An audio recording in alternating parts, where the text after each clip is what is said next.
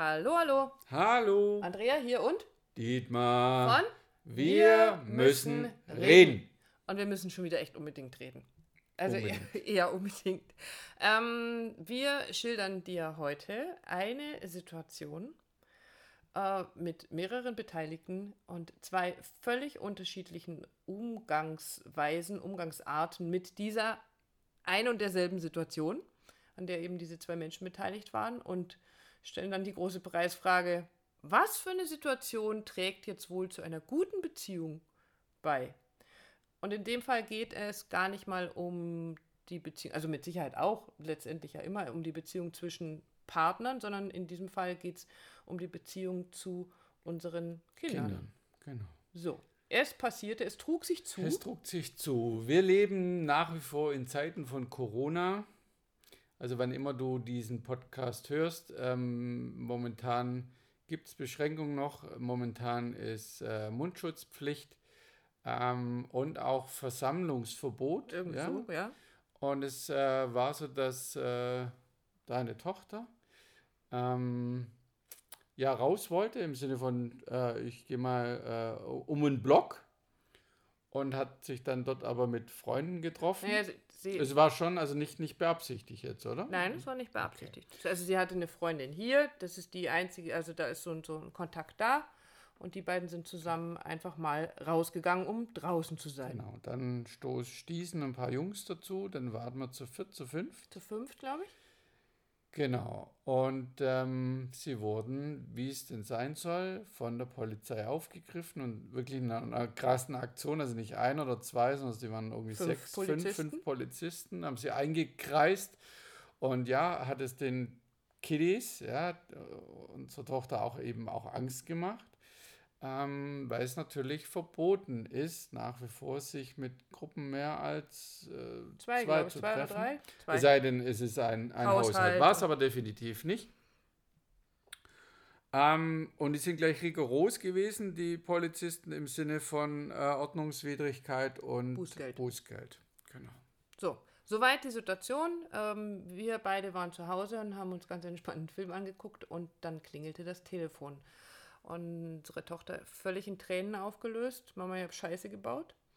Ähm, und da das ja hier alles fußläufig war, haben wir gesagt, so jetzt äh, kommst du erstmal nach Hause und äh, alles nicht so, wie war das? Es ist, wird nicht so heiß gegessen, wie es gekocht wird. Ähm, wir sind da, jetzt kommt erstmal nach Hause. Und das taten die beiden dann auch. Und ähm, ja, es ist jetzt so, unsere Umge Umgehensweise, unsere, wie wir damit umgegangen sind, war einfach, ähm, sie kam nach Hause und ich habe sie erstmal in den Arm genommen, weil sie so ein schlechtes Gewissen hatte, weil sie wirklich ähm, ja schon Angst gehabt hat, auch vor dieser Geschichte mit der Polizei, also die halt gleich ziemlich ähm, klar und rigoros waren mit den, äh, auch mit den jungen Mädels ähm, von wegen, das gibt ein Bußgeld und das ist ja schon ganz schön dumm, was ihr da macht. Ähm, und das war ihr natürlich im Nachhinein dann auch bewusst. Und unsere Umgehensweise hat aber dafür gesorgt, dass sie ähm, sich getraut hat, uns Bescheid zu sagen, dass sie nach Hause gekommen ist und dann erstmal tief durchatmen konnte. Und ähm, zum Rest komme ich später. So, Umgangsweise ähm, Nummer zwei war. Also ihre, ihre Freundin, die auch mit dabei war, die auch bei uns übernachtet, ähm, war die Reaktion der Eltern ganz etwas anders. eine andere. Genau. Genau. Wie war denn so die Reaktion der Eltern? Bist du bescheuert? Du bist ja wohl selber schuld, das hättest du dir doch denken können. Wir können noch weitermachen, das war noch nicht ja, das ja, Ende. genau. Also pack ruhig mal aus. Nö, also ähm, das Geld kannst für dieses Bußgeld, das kannst du dir schon mal beiseite legen von deinem Taschengeld. Und dein Moped, das ich dir eigentlich reparieren wollte, den Kundendienst, den ich dir machen wollte, den kannst du auch knicken. Also das, das, das lasse ich jetzt erstmal stehen ja, und lässt sie damit erstmal auflaufen mit dieser Geschichte. Also zwei identische Geschehnisse, ja, da, weil sie ein Geschehnis. Ja, oder ein Geschehnis eigentlich, ist war es ja nur eines. Zwei unterschiedliche Reaktionen. Und mir geht es jetzt gar nicht zu werten, was gut oder schlecht ist, sondern ich mag das mit reingeben als Impuls, was hilft dem Kind zu wachsen, was hilft dem Kind zu reflektieren. Ja? Also das eine ist Bestrafung, ja, hast was falsch gemacht, ne? wie dumm kann man sein, das bezahlst du. Und die andere Herangehensweise ist mal das erklären zu lassen. Und bei ihr war, bei unserer Tochter war das natürlich dann so, dass sie gemerkt hat, ja, das war, es war einfach dumm. Es war nicht, nicht, nicht nachgedacht, unbedacht es. Unbedacht, genau, das Wort habe ich gesucht. Ähm, kommt nicht wieder vor, das weiß ich auch, eben weil sie nicht bestraft wird dafür, sondern es halt wir, in dem, wie wir reagieren, ihr und unseren Kindern generell halt die Möglichkeit geben, anders drauf zu gucken. Genau. Und das Wichtige dabei ist, wie gesagt, ich mag das nochmal betonen, es geht nicht darum zu werten, äh, was sie jetzt da draußen richtig oder falsch gemacht haben oder ob wir als Eltern vielleicht vorher hätten sagen müssen, nee, du bleibst zu Hause. Ähm, auch da durch dieses, dass wir miteinander reden, ähm, dass sich jeder seine eigene Meinung bilden darf bei uns, dass jeder laut denken darf, ähm, darf auch jeder die Verantwortung für sein Tun übernehmen. Und das tut sie dadurch auch, dadurch, dass sie im Nachhinein oder eben ganz häufig und meistens schon vorher reflektiert, mit uns spricht und wem von uns ist noch nichts Unbedachtes in seinem Leben passiert, wo er hinterher selber gesagt hat, so jetzt. Äh. Naja, und halt, was nicht passiert ist oder was passieren hätte können, ist, die Verantwortung abzuschieben. Na, wir waren ja nur zu zweit, dann sind die Jungs dazugekommen und deshalb äh, waren wir zu viel. Also das nicht. Die sind schuld. Deshalb, genau, die sind schuld. Und auch das ist nicht passiert, weil auch das weiß sie natürlich, dass es so nicht wahr ist. Also genau. de facto war es wahrscheinlich so, aber trotzdem hätte sie ihr sagen können, sorry, wir dürfen nicht, das passt nicht, man darf das nicht. Hat sie auch nicht getan, Punkt aus. So. Aber der Punkt ist, die, die Verantwortung dafür zu übernehmen, für das, was da passiert ist. Genau. Und was passiert denn beim nächsten Mal? Also was passiert denn, wenn ähm, das Kind sich mit dem Moped ein, ein anderes Auto irgendwie anschrabt oder irgendwas anderes Unbedachtes passiert? Ähm, also ich weiß, dass unser Kind kommt und sagt, hey, mir ist da was Dummes passiert. Ähm, bei der Freundin bin ich mir nicht so sicher, ob die sich traut, dann wirklich ja, zu ihren Eltern zu gehen, sondern ey, pff, das mache ich lieber mit mir selber aus, weil ich kriege ja echt nur richtig, richtig Ärger.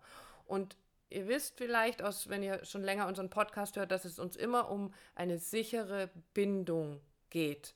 Und die fängt natürlich im Elternhaus an. Wenn ich im Elternhaus nie gelernt habe, eine sichere Bindung zu, zu haben, also mich egal in was für einer Situation immer auf meine Eltern verlassen zu können, also immer darauf verlassen zu können, dass ich kommen kann, egal was passiert ist. Ja, wo soll ich es denn dann später in einer Beziehung, und zwar auch da, egal in welcher Beziehung, leben? Mhm. Also dann, dann entstehen.